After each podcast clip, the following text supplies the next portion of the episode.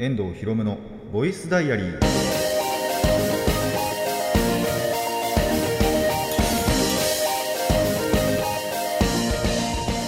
ラジオの前の皆さんこんにちは。遠藤博夢のボイスダイアリー。パーソナリティの遠藤博夢です。タイトルを直訳すると声の日記僕の身の回りで起きたことを話したり時に何かしらの、えー、紹介をする雑談系の番組です。えー、7月が終わりかけていて、まあ、アップされた本当に数日後ぐらいにはね、7月が終わるわけなんですけども、なんで、あれですね、学生さんはもう夏休みに入っているのかな、入ってたり入ってなかったりだと思います。なんでね、何があれって、例えば、てかまあ、もう言ってしまえば僕とか、まあ、僕の同世代って社会人なわけじゃないですか。で夏休みなんて、まあ、基本的にほぼほぼないわけなんですけども、まあ、そこでねあの休みを縫ってどっか行こうとすると逆に夏休みとかぶっちゃうんですよね。学生さんの夏休みとかぶっちゃうんですよね。なんでまあ逆にだから7月8月ってまあ7月はもう終わっちゃいますんであれですけど8月中まあ何かそのアクションを起こしたりなんだりっていうのはすると思うんですけどまあなんかどっか出かけて大々的に何かやるっていうのは逆に9月以降の方がいいのかなってちょっと思っちゃいますよね。あの休みずらして逆に9月とかに休みを取ってそうしたいななんていうのはまあ多分前回もお話したと思うんですけども。まあなんでね学生さんはあの全力で遊んでください。で僕らはそれ遊び終わった残骸で遊ぼうと思ってます。カラオケなんかもね多分行こうと思うとすぐ追い出される気するんですよね。さすがにこの時期だと。学生さん絶対行くので。でだって僕らも行ってましたもんやっぱ。ただその時っていうのかな学生時代のまあこれエピソードになっちゃうんですけどあのあんまり追い出された記憶そんなないんですよね。まあもちろん追い出されなかったってことはないんですけど必ずしもじゃあ毎回毎回追い出されたかっていうとそうでもないので意外とそうでもないのかな。今だとやっぱりまた違うのかな。まあ言うて要はその僕らが学生の頃って10年以上前なんで 10,、まあ10、10, 年前後前なんで言ってしまえば。なんでその時とはねまた違うと思うんですけどあとまあ今はね今でコロナとかまあ新しくねまたなんか初感染したされたてか確認されたのか、えー、サル痘というなんかウイルスも来ましたしサル痘はウイルスそのものじゃないか。ウイルスによって発生する症状がサル痘ですけどなんであのー、またね今は今でまた違うと思うんですけどもまあただリスクというか、あの追い出される可能性はやなきにしもあらずなんでね。だったらまあ仮にね行くにしても夜に行くとかあのオールでねでお酒を飲みながらやるとか、まあ、これ毎回言ってますけど。とかまあそうじゃなければ昼間に行くならやっぱり9月以降なのかななんて思ったりはしますね。なんで僕らの夏休みって実質9月から始まるのかなってもう秋ですけど 秋休みになるのかなと思っています。まあ遊べるのね、あの学生さん今のうちだけなんでね、えー、ぜひぜひ楽しんでいただけたらと思います。ただ、宿題も、あ、でも宿題ないんだっけ？なんかその辺も曖昧。まあ学校によるのかな。あの、あったりなかったりだと思いますけども、あの、あるっていう方は、もう、あの、早めに終わらせて、まあ僕全然終わったことないんですけど。あの、反面教師ですけど、全然終わったことないですけども、えっ、ー、と、まあ、ある人はね、本当にあの宿題ちゃんと終わらせて、まあ、ないって人はね、あのー、全力で遊んで、えー、楽しんでいただけたらと思います。ということで、えー、今回も始めていこうと思います。遠藤ひろむのボイスダイアリー、今回はこんな1ページです。遠藤ひろむのボイスボイスダイアリー。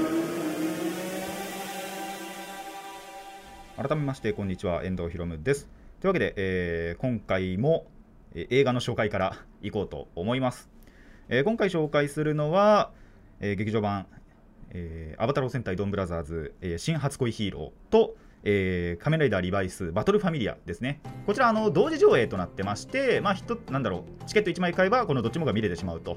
まあでも、戦隊とヒーロー、いやいや違う、えー、戦隊と仮面ライダーっての、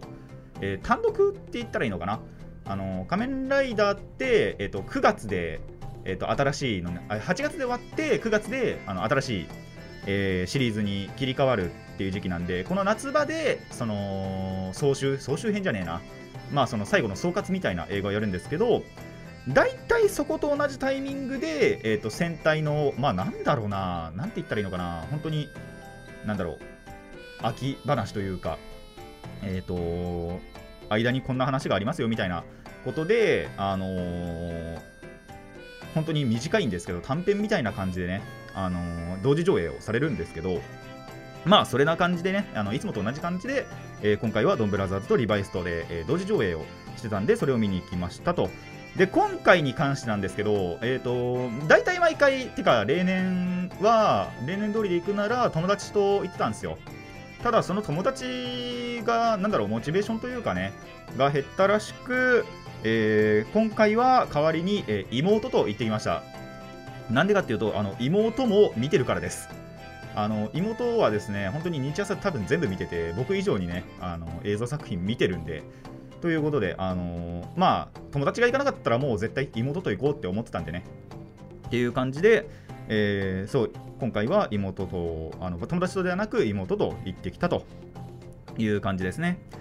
でまあ一つ一つお話をしていくんですが、まあ、ただドンブラザーズに関しては言っちゃと別に語ることないんですよね。なんでかっていうとあのいつもの感じなんですよ。あの本編を追ってる方向けにお話をするともうマジでいつもな感じ。本編をそのまま映画でやっちゃってるみたいな感じ。ノリが本当に変わってないというかあの、まあ、どこまで行ってもドンブラザーズだなみたいな感じでいつもな感じの、まあ、本当にてかそもそもドンブラザーズが本当に1話完結のギャグシナリオななんだろう作品というか一本一本の話がそうな感じがあるのであんまりなんだろうそのストーリー性があってその一から追っていかなきゃいけないってことあんまりないと思うんですよね。まあ、たまにありますけどね、もちろん。あのたまに、なんだろう、ストーリーちゃんと知ってないとっていう話もあるんですけど、まあ、稀だなっていう感じなんで、えー、本当に今回のこれもこんな感じ。だから、極端な話すると、多分この映画だけ見ても、理解できないと思うし、本編見ても理解できない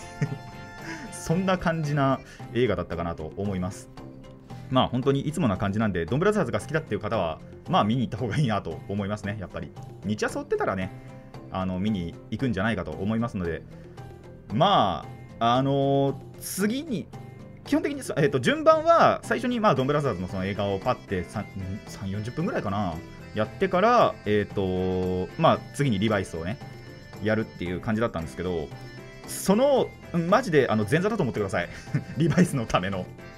ていうぐらいの内容です、本当に。言っちゃ、まあ、あれかもしれないですけど。ただ、まあ、ドンブラザーズそのものが本当にそういう、本編見てもそうなんですけど、そういう感じの作品なんで、それでよかったんだと思います。映画もね。っていう感じで、まあ、そんな中でも、一応、その、脳人っていう、なんだろう、第三勢力って言ったらいいのかな。完全な敵じゃないんですよね、なんかパッと見てると、本編で見てると。な、えっ、ー、と、ソノイさんとかソノニさんが輝いてる映画ではあったかなと思いましたね。まあ、基本的に僕本編でもその2人のあたりが好きなんで、えー、そこが活躍してくれるならよかったかなと思います。っていうのが、えー、ドンブラザーズ新初恋ヒーローですねの感想なのとで、えー、ここから本編なんですけども え仮面ライダーリバイスバトルファミリアの方ですねえっと時系列的にはおそらく本編終了後だと思います。あのー、仮面ライダーの映画って2種類あってえっと完全なパラレルワールドを描く作品。あのこんこういう世界線もありましたよっていう方の、えーと、を描く作品と、えー、じゃなければ、まあ、最近はこっちの方が主流なのかなって思うのは、えー、本編終了後にの本当に何だろう後日談じゃないですけども。に、えーと、続きでこういうエピソードもありますよっていう方で今回はその後者の方だなと思います。えー、まあざっくりあらすじ説明すると両親の乗るね、えーと、両親にまあその五十嵐一家の両親が、えー、旅行に行くとまあそれで五十嵐その3兄弟の方からの、まあ、プレゼントだったんですけど旅行行ってきていいよっていうことで、えー、飛行機に乗るんですがその飛行機がハイジャックされましたと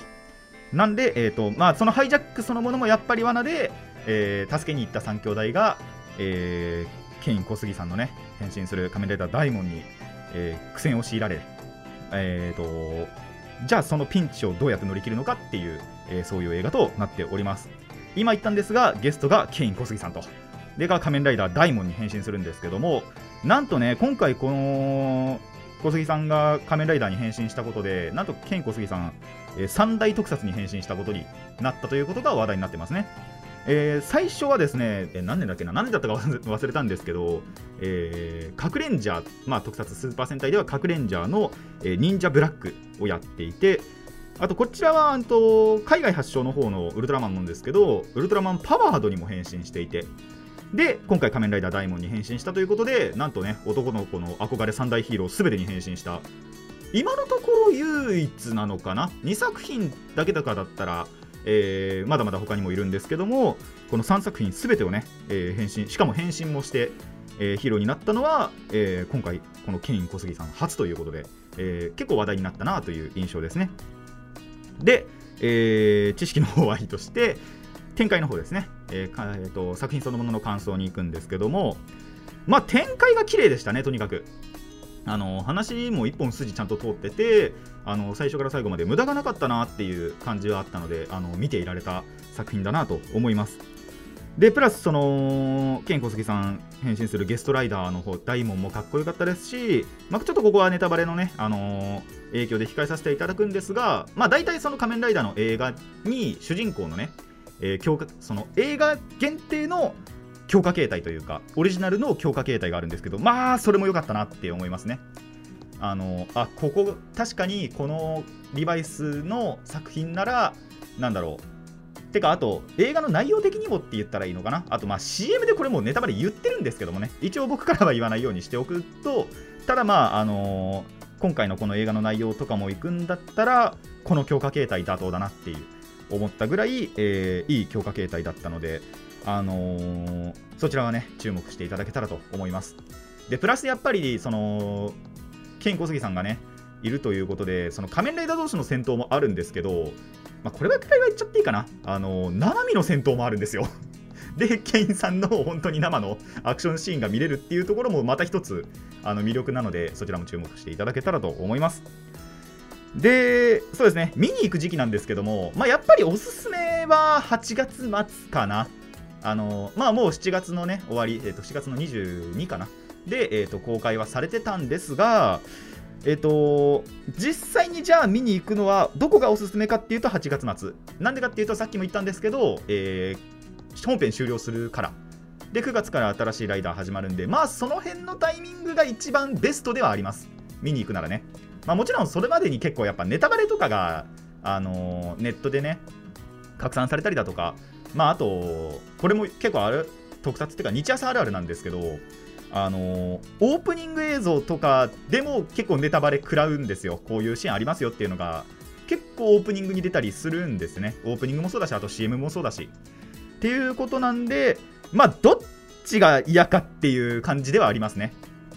あの、ネタバレを食らうのが嫌だったらやっぱ早めに行く方がいいなとも思いますしただかといって早めに行き過ぎちゃうと、まあ、僕らもう行っちゃったんですけど、あのー、本編終了後だと思われる時系列なのでちょっとあのぐちゃぐちゃになっちゃう。自分が見てる本編ではこうなのに、あのー、映画はもうこうなったみたいな。ことにはなりかねないのでまあどちらがいい,、あの、いいかというかは、え、個人のなんだろうな好き好みで、あの言っていただけたらと思います。まあリバイスね、追ってて、リバイスとドンブラザーズとって日朝追ってるという方はぜひ見に行ってください。で、えー、以上、今回はドンブラザーズと、えー、カメラダーリバイスの映画のご紹介でした。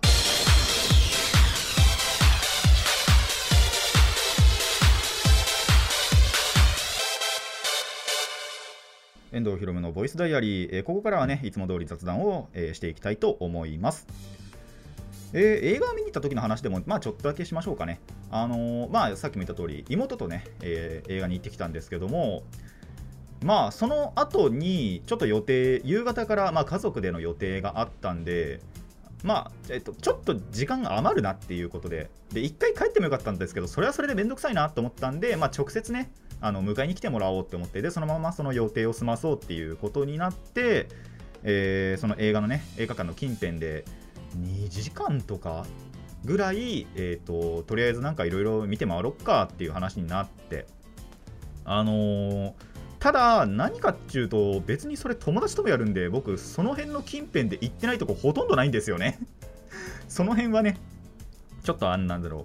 あんまりそこまで面白くなかったかな。まあ、ただの時間潰しなんでね、別にそれは良かったんですけども、あただ1個だけ、あのー、いつもじゃあなんだろう、やってないイベントを1個やってて、あの江ノ島水族館から出張水族館みたいなのをやってたらしく、ちょうどその日に。やってて、えっ、ー、と、まあ、すっごい小さい水槽に、お魚がちょっといました。それだけはまあその日に行ってよかったなって思ったことですね。ちょうど2日間ぐらいしかやってなかったんじゃないかなそこの辺りの近辺で。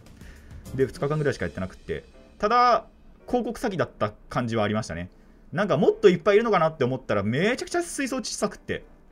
あこんなもんかってなって。まあでもバラしてたのかな？なんか後ろ見たらなんかバラしてる感じもあったんでそれの関係もあるのかなと思いつつただそれにしては少なすぎねえかとも思いましたけどね。っていう感じで、えー、それも見つつ、まあ、それ見たのなんて本当に23分ですけどね。とかあってまあ本当にいろいろ回ってもう2時間潰すのかったかったなっていう感じですけどね。まあ他にちょっと予定があったんでねその後の予定のために潰してた割にはまあまあ楽しめたのかなと楽しめたところもありそうでもないところもありっていう感じでえー、まあなんとかね潰していましたがなんか皆さんそういう時ってどういうとこ行きます？まあ一応目的ってほど目的じゃないんですけど1個その行ったのはあのガチャガチャステーション。ステーションでいいのかな？あのー、とにかくあのガチャガチャガチャがいっぱいあるところ。がまあ数箇所あったんですよ一応ね。数箇所まあ1箇所の方がいいかなあれは。1箇所とまあその近辺にもまたちょんちょんちょんってあったんですけど。1箇所本当にすごいところがあったんでまあとりあえずそこ行って何かっていうと僕は別に引きたいのがなかったっていうね。妹が2回か3回ぐらい引いたかなって思ったんですけど。僕は特になんか引きたいものがなかったんでそのままそこを後にしました。もうマジで何もやってないっていう。え本当にその日映画見てあの予定こなしてっていうぐらいだったかなっていう感じだったんで。あのまあ映画見たのはね結構面白かったんでその辺は良かったかなと思います。まあいやなんか他にあればなとは思いましたけどね。全然なんかその日にちょうどなんだろうやりたいのがなかったっていうだけではあったんですけどもね。映画見る以外に。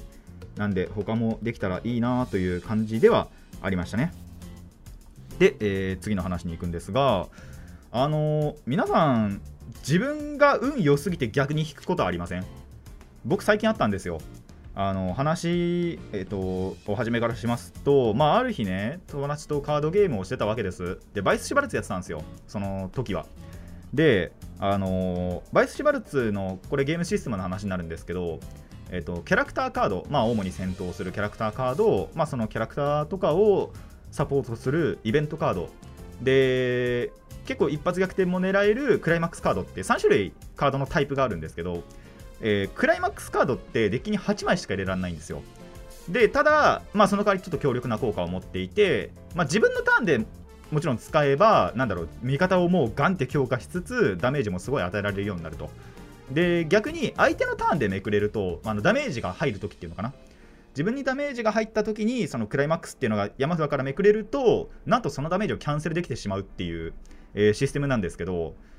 そのとある、まあ、4回ぐらいやったのかな、その日は。のうちの、確か3試合目とかだったと思うんですけど、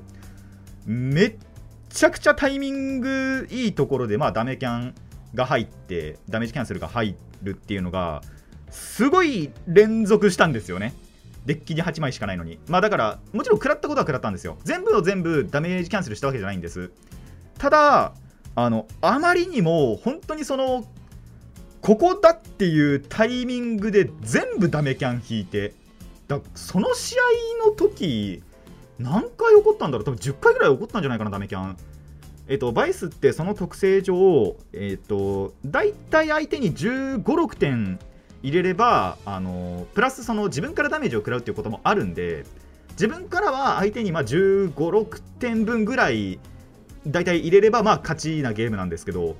そのうちの本当にその10本当に10点分ぐらい多分ダメージキャンセル起こったことがあってそんなことあると思って。で逆に言うとそのダメキャンさえなければその盤面あの盤面とか手札でのアドバンテージって確実に友達の方にあったんですよ。なのにそのダメージ キャンセルが あまりにも起こりすぎたせいで結局最後は僕が勝ってしまうっていう。あのもう天が勝たせに来てるとしか思えなかったぐらいめちゃくちゃに運がいい試合があったんですよね。それ以外は普通だったんですよ。いつも通りだなって感じだったんですけど。本当にその試合だけはあのマジで天が勝たせに来てたっていうぐらい運が良かった時があって。これちょっとやべえかな俺明日死ぬんじゃねえかなっていう話になって。あの、まあ、自分から言ってただけなんですけどそれ。で結局生きてるからこうやって今あのお話できてるんですけど本当に怖かった。で自分でも引いた。そんなことあると思って。でちゃんとその今ねショップで例えばそのデュエルスペースとかでやるときって基本的に禁止されてるんですけどあのコロナとかの影響でね。では禁止されてるんですけどあのちゃんと相手にもやっぱデッキシャッフルさせるんですよ。不正がないように。自分だけで例えばシャッフルして、まあ、手さばきがいい人であればあのー、例えば自分に有利なカードを上に仕込むようにしたりとかっていうのはできちゃうわけです。ただまあ僕基本的にそういうイカサマできないっていうのももちろんあるんですけどあのやり方がわからないっていうかっていうのもあるんですけど、まあ、やっぱりちゃんと不正疑われないように基本的にやっぱてか僕らの身内内では基本的にそうなんですけど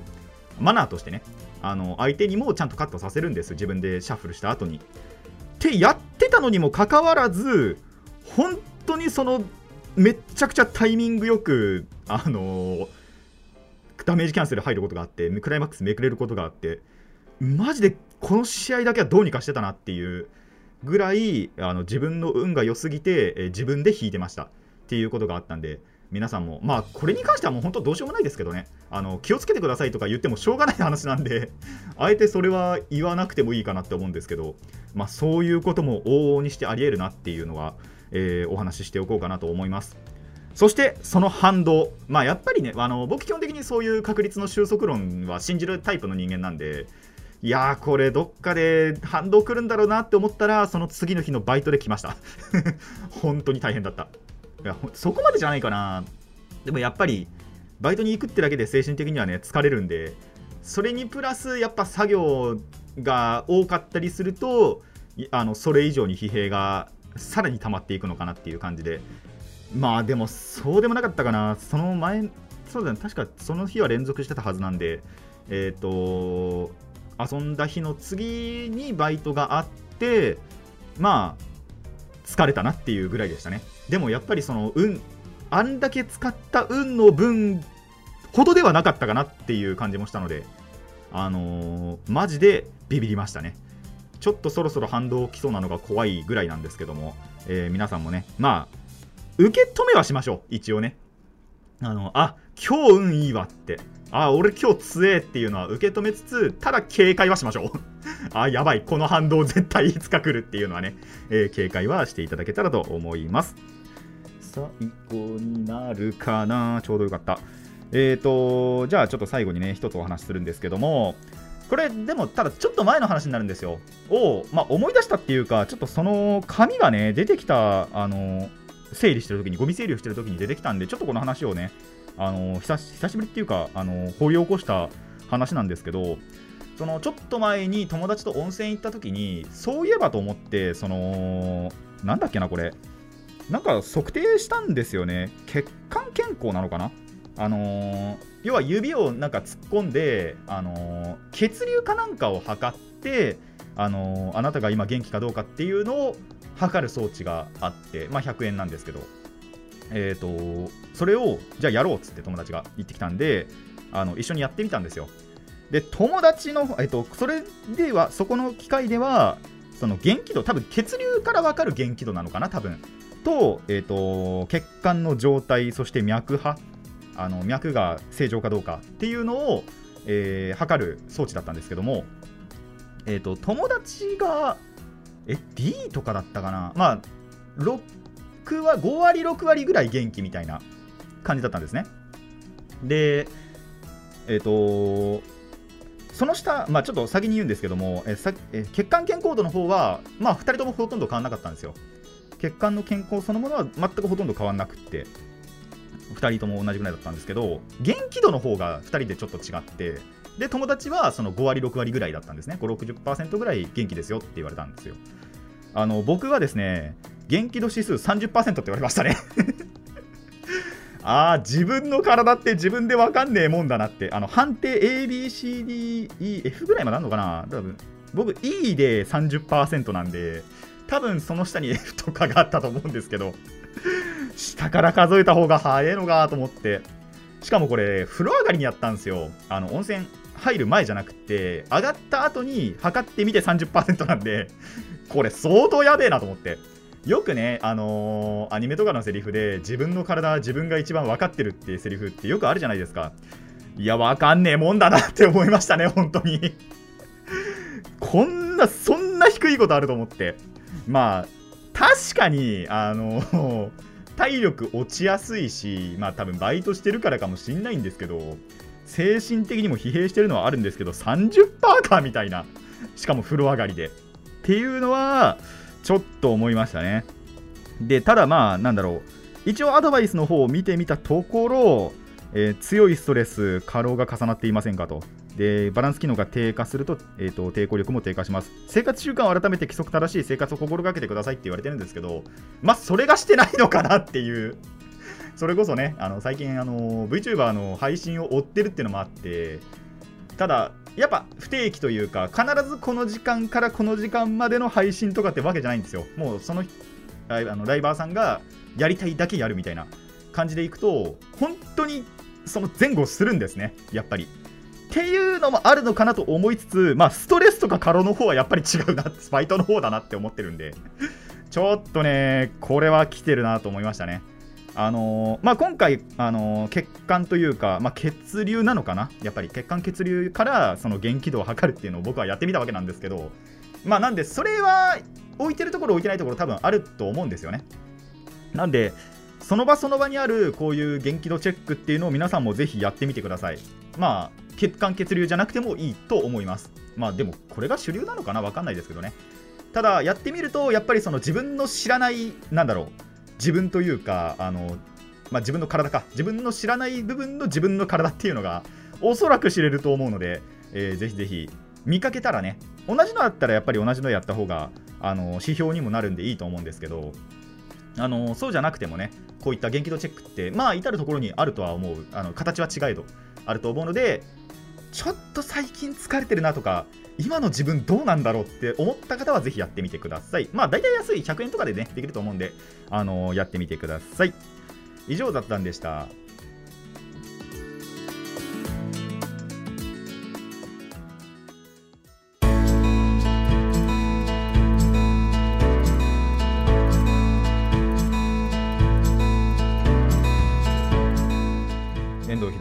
ダイアリーそろそろお別れの時間になってまいりました。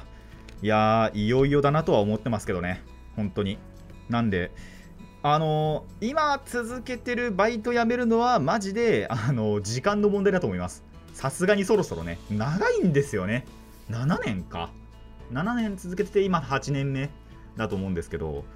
もういよいよかなとは思ってるんでね。あのー、あ別に言ってもいいかな。あのー、ちょっと前にその年度末までにバイトはどうにかするみたいな話をしたと思うんですけど、まあ、それは要はやめるって話で、さすがにもう次の年度末にはやめようかなって思ってますね。なんで、えっ、ー、と、気が変わらなければかな。ただ、その前に例えばイレギュラーがあって、それこそ他に働きたいところができたとか、まあなんか、ガチでもうこれはどうしようもないって思うようなことがあればちょっと早めに辞める可能性もあるんですけど一応年度末まで頑張ってみようかなとも思っていてなんでその辺で取りまあ区切りにはしよっかななんては思ってますね。今のところでは。ただ本当にイレギュラーとかはねあったりすると思うのであのー、つもりってだけでね、えー、お話はしておこうかなと思います。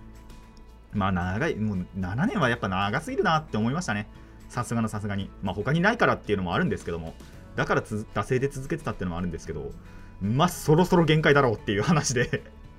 なそれが現れてるんじゃないかとはちょっと思ってますね実際。まあどうなのか分かんないですけど。でもあのー、やっぱ今のその生活している中で一番強いストレス受けるの絶対そこだなって思ってもいるので。それだよなって思いつつ生活習慣に関しては多分そのバイトじゃないんですよ絶対に。100%僕自身が悪いんですけどもあの強い辛い強いストレス過労の部分はあのバイトだなって思ってるんでもういよいよかなって思ってますね。なんであのイレギュラーがない限りは年度末までっていうつもりで今はいようかなと思ってます。あとはそうですね多分ここからそう本当はジュラシック・ワールド見たいんですよ。この収録してる週末、まあ、アップしてる頃ぐらいにあのジュラシック・ワールドのね新作てか最終章なのかな？多分。が、えーと、公開されるはずなんですけど本当は見たかったんですけどあので金曜ロードショーでやってたじゃないですか。ジュラシック・ワールドの1作目か。あのパークはね3作もうちょっと前にやってたんですけど6月とかかな？にはやってたんですけどそのワールドの方の1作目まあだから通算4作目かな？がやってたんですけど録画すんの忘れちゃって。でその日やっぱちょうどバイトだったんであやべえと思って。で逆に5作目まあワールドの2作目の炎の王国の方は何回か見てたんですけど1作目見てないんでいやーちょっとどうしよう。これ最新作先に見てもいいけど。でもやっぱじあの時系列で追いたいなっていうのもあるのでちょっともしかしたらワールドはさすがに見ない